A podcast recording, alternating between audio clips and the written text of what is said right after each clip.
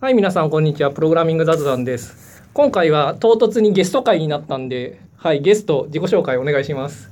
はい、向井と言います。よろしくお願いします。あ、どうもよろしくお願いします。お願いします。いやーなんか向井さんはそのミスリーディングチャットっていうポッドキャストやってて、今お休みになってるんですか？あれは、ね扱いとしては。休み、うん、ああまあそういう感じでいやーなんか今ちょっとこれ始める前に自分とか全然編集しないでそのまんまなんですよねって話をしてたらいや編集とかするんすよみたいな話してたんですけどどうなんですか？うーんと、あまあ、実はその僕は編集は全然しなくて森田さんが、はに全部やってもらってるって僕はすごい気楽な立場なんですけど、はい聞く話だと、はい。えー、なんかまあ撮った後に、はまあ、音量調整みたいなのをなんかあお金の払ったアプリでやっていて、でその前前か後にこうこう空白を切ったりとかあそういうのしてるらしい。あ空白とか切るとまあだいぶいいっすよね本当は、うん本当はね。うん聞く側としては。ただまあ自分は絶対続かない自信があるんで、まあ、そういうことはしないという固い決意のもとにやってるんですが。なるほど。いやでもまあうん。ちゃんと編集された方がいいのは間違いないがまあ続かないっすよ。みたいな、まあ私はねすごい手抜きなんであまあいいです。本題はいやなんか仕事をしようという、まあ、前はい。回そういう話だったんですけど、ちなみに。お、まあ、ちょっと思っていて、まあ、うん。思ってるだけなんですけど、まあ、はい。意識を高めていこうと。まあなんか VR 元年とかあるじゃないですかよく。はい。今年は仕事元年なんじゃないかと勝手に提唱しようかなと思ってるんですけど、はい、そうですか。これはねいろんな人に言ってんだけどなんか働いてる人にはいまいち響かないみたいでね。元年って言われてもなみたいな。僕。もずっと働いてますから、あそうですか。今年は仕事元年って提唱したいなと思ってるんですけど、ああそうですか。まあそんなわけででまあ労働をするとまあ労働っていうか C プラを久しぶりに書くっていうのがまあうん。なんか懸念というか最近の考えてることで。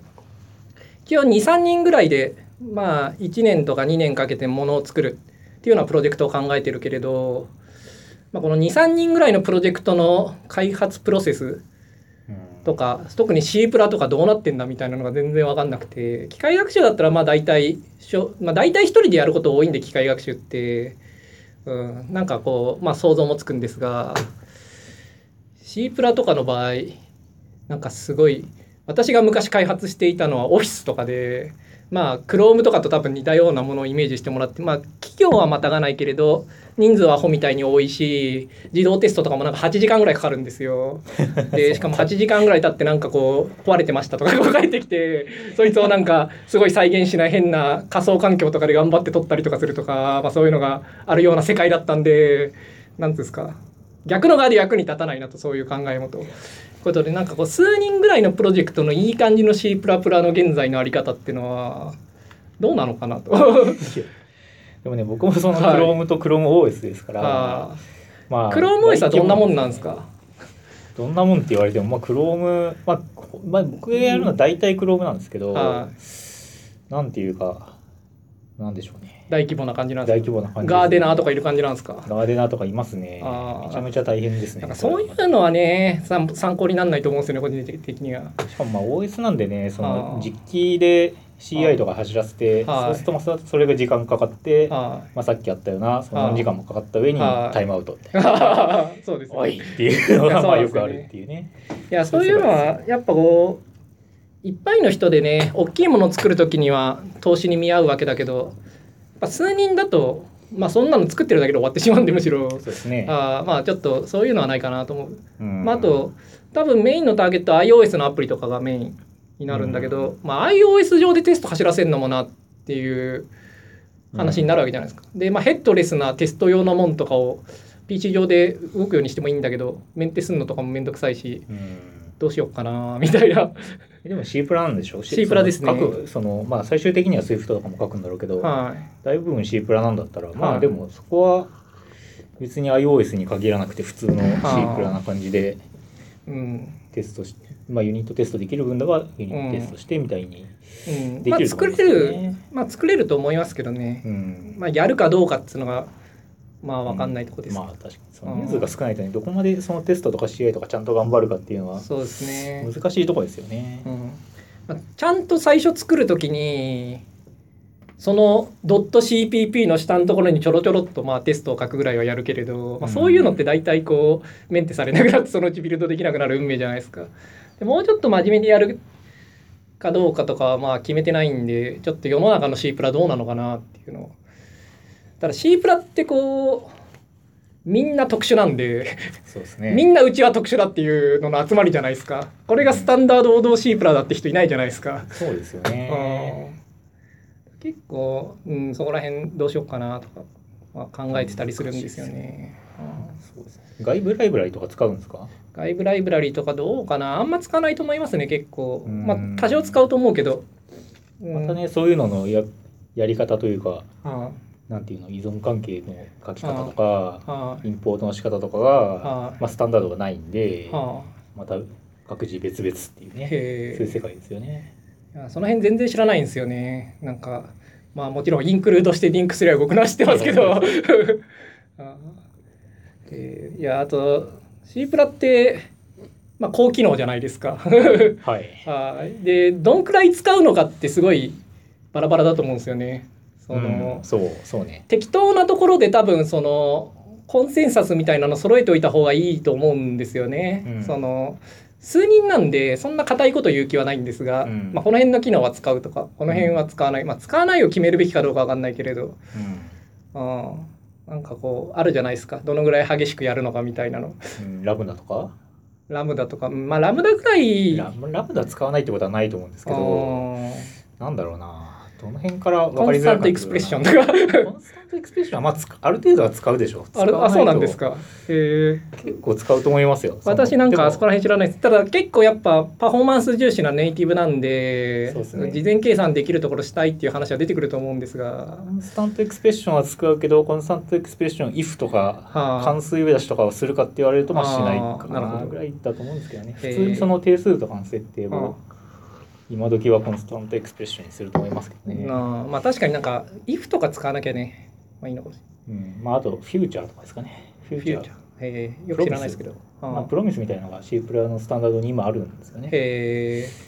これはその Chrome とかでは使ってないんですけど、はい。っていうのはそのもう自前のメッセージループがあるんで、あそれがその C プラ11以前からあるから、あそれと互換性を保つために全然使ってないんですけど、まあそういうのありがちですよね。へえ。プロミスとか知新しいプロらないなジェクトだとなんかシェアードポインターとかが標準の側に入ったとかなんかいくつかブーストから入ったみたいな話ありますよね。シェアードポインターとユニークポインターっていうのがあって、まあこれはまあ使うと思いますけどいね。まあその辺は使うかなとうん。個人的には思っているけれど、でもまあそんな詳しいわけでもないんでね。そうね。まあその辺をどんくらい使うのかっていうのとか考えなきゃなとか、まあ、そういうのもう Git イニットから始めるプロジェクトなんで 多分最初に決めなきゃいけない、まあ、最初じゃなくてもいいんだけど。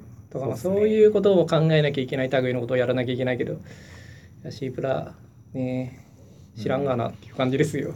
うん、そうですか、そうですね。あとシップフラグとかね欲しいんですよね。今回のはちょっとプロジェクトの性質上。シップフラグっていうかあのフラグってあるじゃないですか。あのなんか Chrome とかに WebKit かなわかんないけどああ、フラグね。はいはいはいはい。まあ、クロームにはありますけど。ああそうああいうのは入れたいなとか思ってねフラグね。ああうん。どうですか？そんなもんいらねえって感じですか？いやいや、使ってますけど、あまあでもね、そういうのも、そのプロジェクトの性質によりますよね。その、うん人が多くなるとどうしてもカオスになっちゃうんで、ああいうのは。あうんまあ、結構作りかけのものを入れたい入れ続けたいっていうまあちょっと考えがあるから、うん。まあそういうのやりたいなと思ってるんですけど。そうですね。うん。いやーまあ、あと最近書いてないんでね C プラどうですか？楽しく開発できるもんですか？C プラって。なんかリンクとか多かったりして辛い印象しかないんですけど。いや、まあ、そう辛いのは別に変わってないと思い変わます、ってないですか？そのコンパイルが遅いであるとか、なんだ、まあ、リンクが遅いであるとか、昔はなんかこうプリコンパイル済みヘッダーがなんか知らないけど更新されないとかよくわからないことに悩みがちだったんですけど そういうのはもうないですか？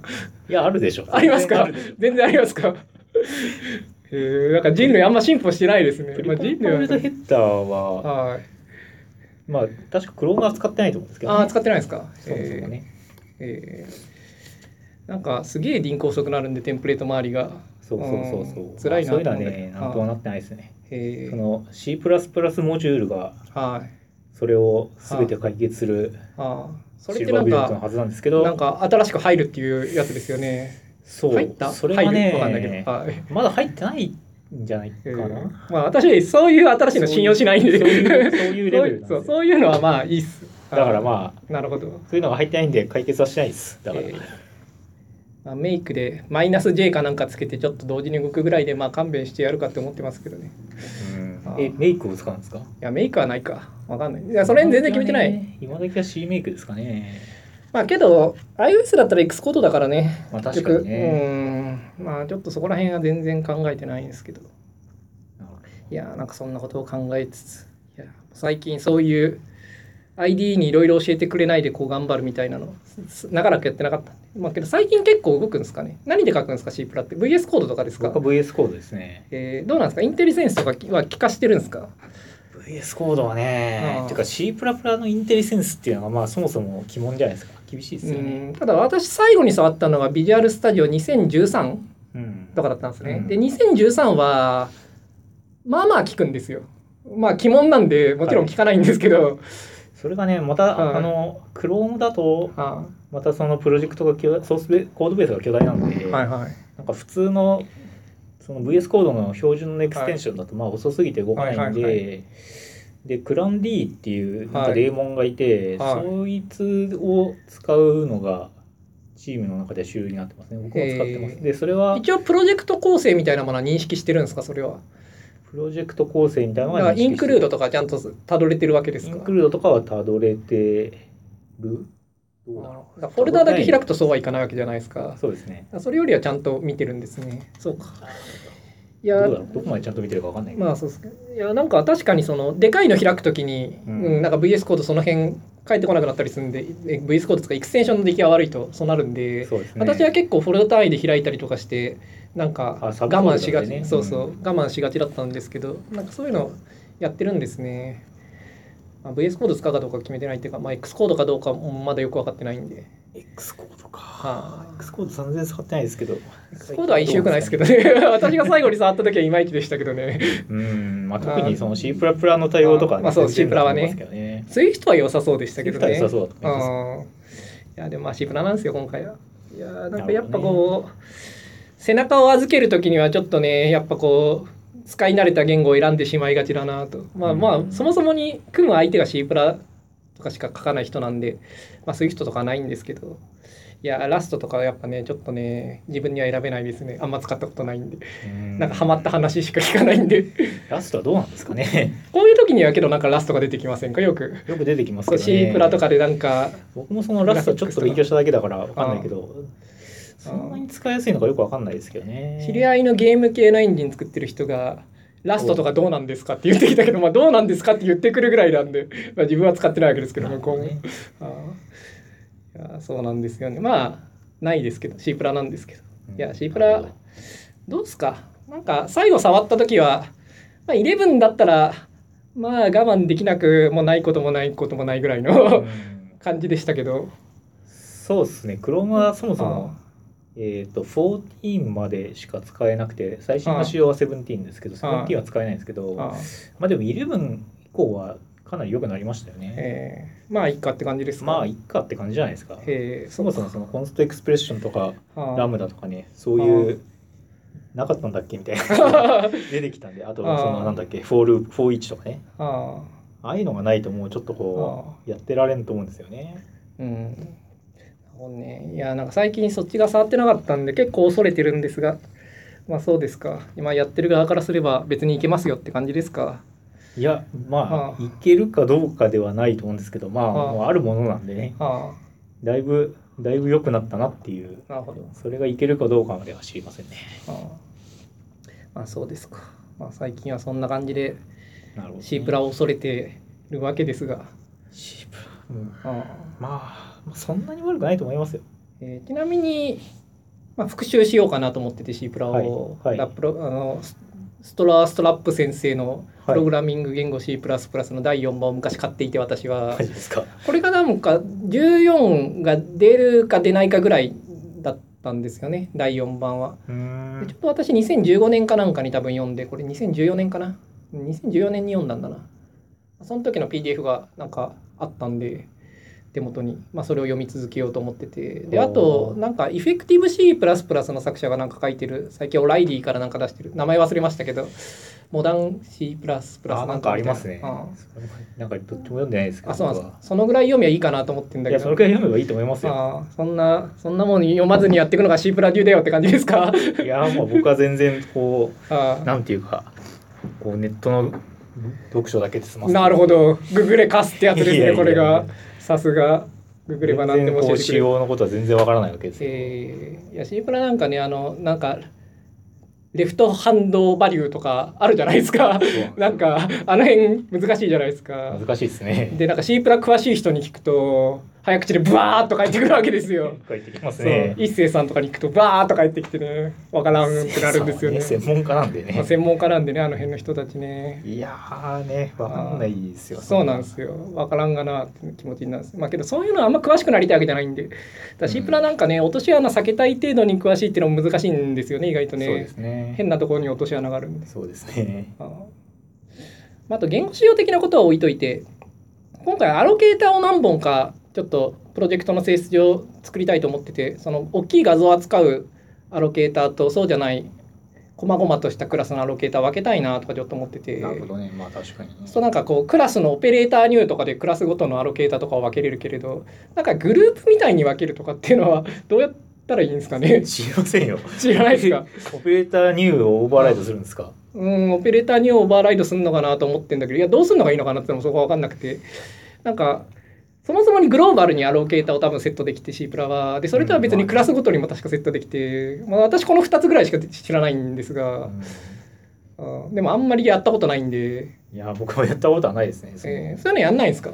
そういうのはその、はあ。ね、Chrome の場合、はあ。あいう大規模なやつだとそのベースライブラリの開発者がいて、はい。彼らがやるわけですよね。僕らはまあその恩恵を預かるだけなんでえ気が向いたらちょっとコードを見てみたりすることはありますけど、ーはまあよくわからない。しあんまり見てないですね正直。なんか効率的なアロケーターみたいなのはなんだっけ T マロックだっけ TS マロックだっけ忘れたけどそうなんかありますよね昔からそういう類の。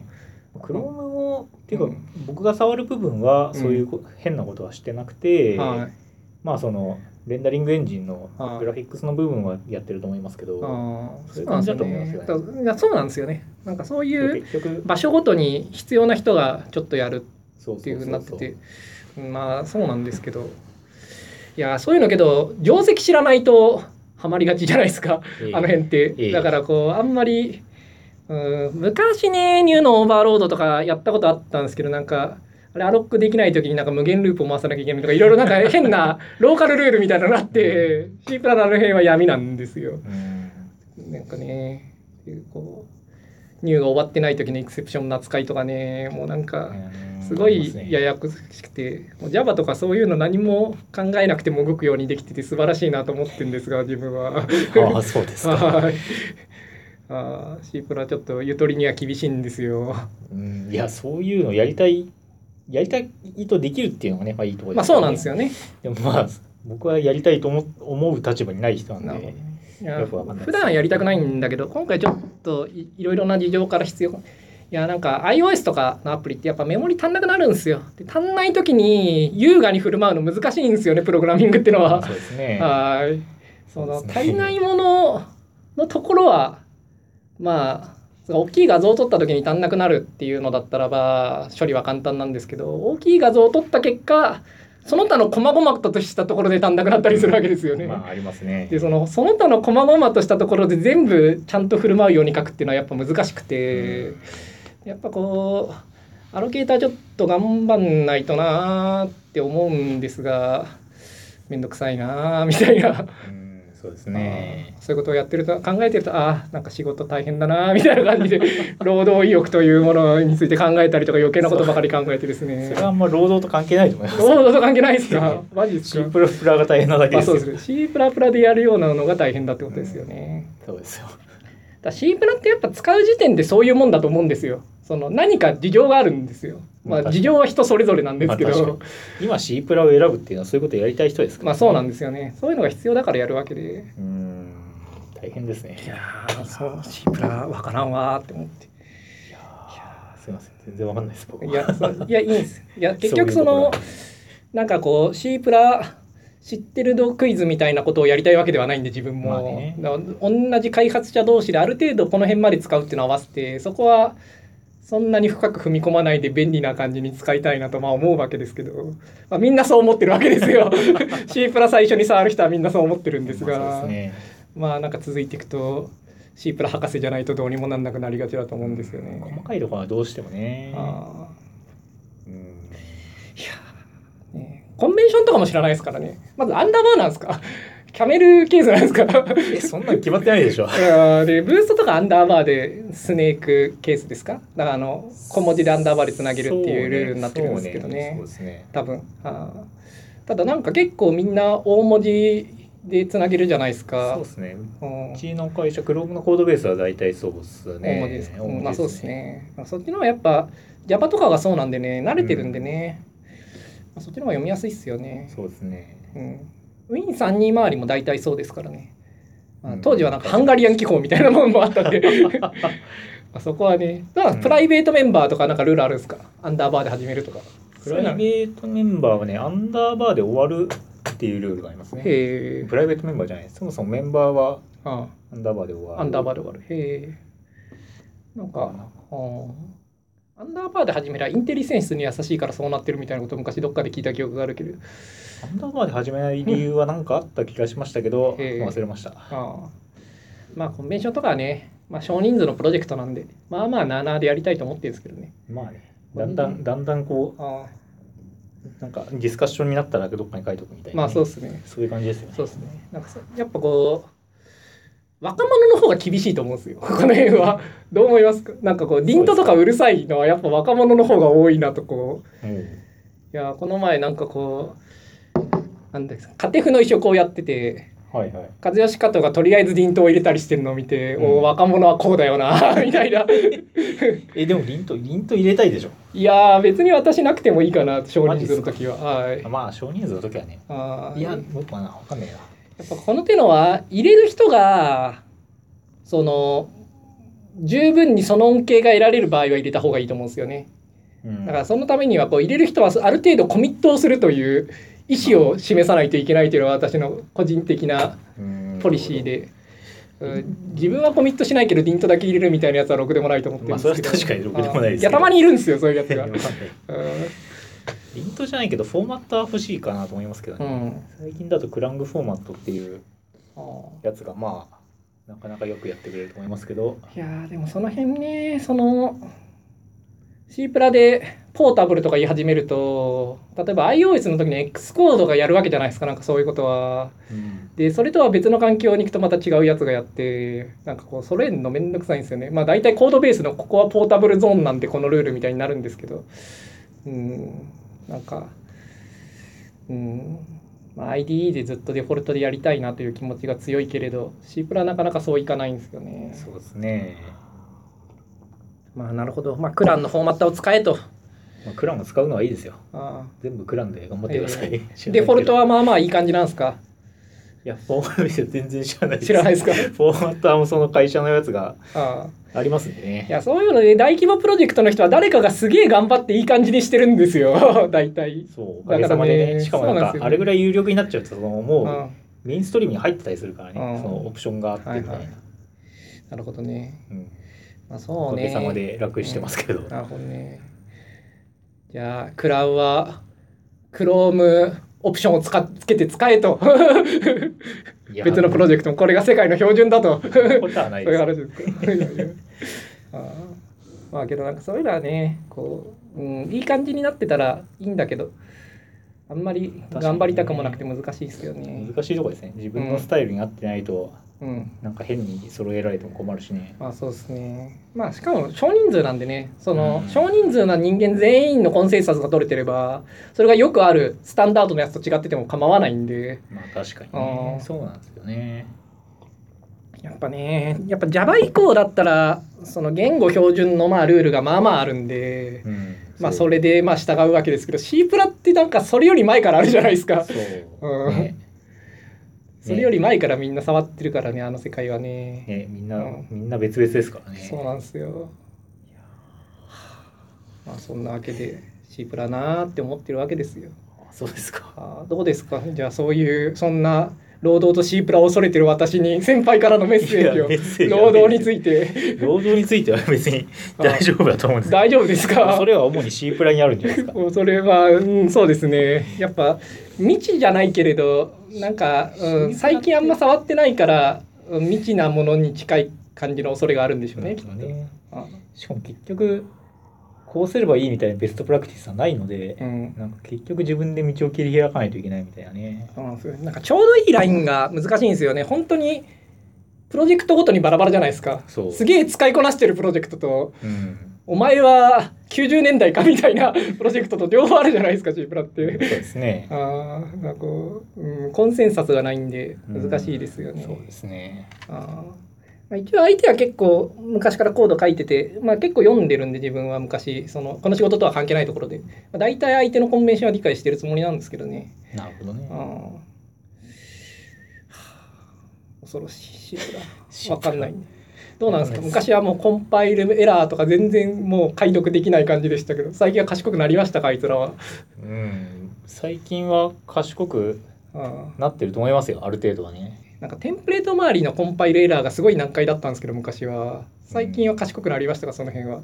賢くなうまくいくと賢くなってます。あ そう本当にやばい時はやばいと思いますけど、うんでも大体結構いいんじゃないかな。あー昔はマジでこうわけがわからないじゃないですか。そうですね。そのうん全然知らないその僕は単に STL を使ってるだけなのになぜかこうアノケーター そうですねアノケーターってなんだっけみたいな そうですね。いやそうですね。いや本当そうなんですよね。ねあそういうのがあったけど最近はもうちょっとマシなエラーメッセージが多いと思いますよおーそうですか。ちょっとちょっと安心しますねそれは。いいよかったよかった。そうかと。えー、テストとかなんか CI のフレームワークとかでもまあそんなものはねそんなものはね大きいプロジェクトだと別にに普通にね誰かがメンテしてる何かがあるでしょうしね。そうそう。はあ、テストは Google テスト G テストか。を使って G てテスト。あーありまっしてたねそんなの。ライブラリがあってまあそれを使って普通にあやってる。へえ。し CI は専用のがあるみたいな。へえ。専用な。何でしたっけ？A さんでしたっけ？あの、ねはい。アドリスサニタイザーとか、はいはい。あの辺はオンになってるんですか？それは、えっと、CI でオンにしたビルドを使ってテストを走らせている。えー。実行時はオ実フになってる行時はオフになってますね、えー。なんかその実行時のペナルティがやっぱりあるんですあよなのーそうでですね。あ常にオンにはしないと思いますけどね。ー。なんかもうその辺の現在の常識みたいなもの全然知らないんですけどどこで学んだらいいんですかね。知りません。い C プラの現在の常識。やーわかんないですね。はあ。なんか中規模ぐらいでねまあいいか。うん。そんなものは気にするなと C プラ使う男は。って感じなんですかね。いやーどうなんでしょう。本当にわかんないですね。まあ誰に聞いても分かんないって言うんですよねこの話は。うちはこうやってますけどみたいうんなでも誰がどうしてどうやってこの状況になったのかよくわかんないですみたいなね。まあけどそういう感じですね。Chrome とか結構まともだと思うんですよね。詳しい人は絶対中にいてちゃんと考えた結果になってるんでただそれ外から勉強しようと思うとまあ大規模プロジェクト勉強しなきゃいけないんでめんどくさいじゃないですか。そうですね。しかもまあオーバーキルなんできっと。なんかこうねえそれこそ Ruby on Rails の開発とか Python とかの開発みたいなんだとそういうの世の中にいっぱい本とかあるわけですけど C プラってなんかあんまないんですよね。フォルダ構成こうしてこのツール使って CI これにしてみたいな。ないですね。何なんですかね。はあ、まあそんなわけで恐れてますよ。はい。はあ、いやまあ大丈夫なんですかね。わかりません 大丈夫でしょでもまあ人数少なかったらね何とでもなるっていうか。もなりますか？あそうですか。別に多少のことをやらなくても死ぬわけではないみたいな。まあそうなんですよね。それはけど結構本当にそうで。ううん。ん。いやまあアドレスサニタイザーとかねあると便利だと思いますけどね、特に、はあまあそういうのは、うん、ある程度最初に頑張っておきたいなとは思うんだけど、うん。うん、あれもなんか昔は私が触った時はまだクランにパッチを当ててビルドしなきゃいけないとかそういうレベルだったんですけど、うん最近はもう普通に入っててなんかオプションつけるだけとかになってるんですよねきっと。結構時代変わってんでね。どうなんですか？あの最後に終了した時にリークしてるかどうかとかはなんかチェックしてたりとかするんですか？昔はなんかそういうの手動でやってたけど。終了した時にリークうーん特にやってないと思いますけどね、ええまあ、最近はあんまりもうニューとかしないですか。まあ大体もうシェアードポインターとスタックに置くのでうまくやっていくからもうディークとかしないです C プラはって感じですか。いやどうでしょう。まあでもユニークポインターとああシェアードポインターとスタックとはい。ぐらいですかね。ああニューニューは書かないですね。ああまあそうですよね。まあそういう感じでまあやっていくうん。でしょううね、んそうですね。まあ、私の頃もそうでしてまあ11じゃなかったけど当時、まあ、ブーストとか使って、はいはいはい。まあ、うん、そういう時代にはなってたんで。うん。一応 ATL のちょい後ぐらいの時代までは触ってたんで、うん、ねそしたらそんなに変わってないと思いますけどね。あその細かいところが良くなったとかあうん。言語仕様に入ったとかねブースがなくてうん。それぐらいだと思いますけどね。うん。あそうか、まあ、その辺はちょっと調べないとな。はあって感じですよ。そうですか。頑張ってください。どうなんですか労働は？労働はいいんですか？人の生きがいですか？いやーどうでしょう。わかんないですけど、ね、給料がもらえるんで。給料ね。いや自分給料そんないらないんですよね。もうそこそこ金があるのと一人暮らしなんで。なんかもう給料いいかなと思ってたらなんかもう2年ぐらい働かなくて。はいなんか給料つうか金がなくなったら働こうって思ってるとこれ働かないなこのままみたいな危機意識が最近ありですね、まあ、はあ働かなくてもいいんですけど。と思ってた時にちょうど今年の頭にそんな話が仕事の誘いがあったんで。ちょっとこう40代やっぱこうね金のために働くっていう時代じゃないんじゃないかと一人暮らしはと、まあ、結婚してる人にこれを言っても結婚してる。んですよね確か。結婚してます席は入れましたよね、はい、結婚してる人にねこの話をしてもしょうがないっていう部分はあるんですけど、一人暮らしだとねそんな足んなくなんないですよもうこんくらいの年になると。そうですか。普通に働いてて、うん、やってれば。なるほど。私はちょっと極端にめちゃくちゃ金貯めてましたけど、うん。うん。私じゃなくたってもうこのぐらいの年になればきっともう、まあ、給料はいいかなって思ってますよみんな。そうですか。みんなって誰やねんって感じですけど。そうですか。ただやっぱこう働いてるとねオフィスがあるとかあとなんていうかお勤めはどちらですかって言われた時かけるとか そういう安心感みたいなものあるな。そうです。か社会とのつながりとかじゃないんですか？そうそう社会とのつながりみたいなね、うんまあそう社会とのつながりとかありますよね、まあ、職場来て話したりとかしますからね。そうですね。うん。まあ、そういうの大切ですか？人としては。どうでしょう。大切だと思いますけどわかんないですね。うん。もう食生活がわからないので。なるほど。いやちょっとね。まあそういうの。まあけど私は意外とね職場でそんなになんつうか人間関係辛いとかは多くないんで、うん。まあまあうまくやっていく方なんですよこう見えて働いてる時は。ななんかこうまあ続かないんですぐ辞めちゃいますけれど続かないのもなんか社会性まあ社会性がないんだけどなんか今日は会社行きたくないなって気分の時に行かなきゃいけないとかが辛いだけで、なるほど。うん、そういうなんか自分の波みたいなもの以外は大して辛くないんですよね。なるほど。うん。どうですか？そういうのないですか？あー今日会社行きたくねえなって時はどうするんですか？会社社会人たるものは。いやどうどうどうでしょう？どうでしょう？そんなことないいんですか？あんまりないですよね僕あんまないですか？そうか。なんか全然仕事が進まない日とかありますけどね。会社に来たものの特に手がつかず。うっかりナローケを徹夜で読んでしまったんで翌日行きたくないとかないんですか？いやそういうことは最近ないですね。小説とか読まないんですか？小説読んでますけど。SF とか読むんですよねよく知らないですけど、まあね。うっかりこう寝れなくて徹夜しちゃったとかないんですか？うーん最近はなんか生活が安定しているので。おーこれはだいもう書体持ってるやつはだいですね。だや。何がか分かんないけど。本当に。こうね徹夜で本を読むとかしなくなりましたからね。私最近ちょうどこうずっと徹夜で本を読んだりとかしててですね。なるほど。ちょうどナロー系の本好きの下克上っていう小説にはまってしまってですね、はまあ、1週間ぐらいずっとこうベッドの上でもう、ね、読んでて力尽きたら寝てみたいな。腹が減ったら手の届くところにあるものを食べてみたいな生活をしてたらちょっとこうね。そうちょっと体調はあまりにもこう歩くのに支障が出るぐらいちょっとこういろいろなものが退化してしまったりとかしてねちょっとやばかったんですがあ。まあなんとかこのままだと倒れるなって思う直前ぐらいに読み終わってみたいなことをやってると労働とかできるのか俺にみたいな不安が出てくるんですが。確かにね。それはまあなろう系を読まなきゃ大丈夫かなって思ってるんですけどね、うん。どうなんですか？なろう系とか読まないんですか？いや読まないですね全読まないです然か？へえどうなんですか？そんなものは女子供の見る軟弱なもんですよって感じですか？いやそういうわけじゃないですけどなんかもうそういうのは読まなくなっちゃって。へ最近はまあ SF 小説とかでもまあ漫画読んでるんでね別に。いやーでも私は結構ナロー系は読まないんですけど、うん。むしろ私は無色転生と本好きの下克上しか読んでなくてしかもこの2つも読んでなかったずっと。でも周りがあまりにも勧めるのでなんかしおしちょっと試しに見てみるかってこうちょっと偉そうに見始めたらハマってしまったみたいな、うん。だかなんかこう見ないでいる気持ちはわかるんですよね。うん。うんなんか、うん、自分も結構見てない。まあ確か八男とかいいぞとか言われてる。いや読んでない、うんまあ、そのうち読むかもしれない、になるほど。ね、うんまあ、まあ単に手を出してないから手を出してないっていそうなんですよね。時間かかるしね。なんかね、うん。量が多いから、そうなんですよね。うん。まあ、手出さないっていうのは分かりますよ。まあいいっす。まあ結構多分かかっちゃってるんで。はい。はい。こんなところでめっちゃ取り留めもないですが、はい、ということでおしまいです。はい。それではまた来週、はい。ありがとうござありがいました。とうございました。はい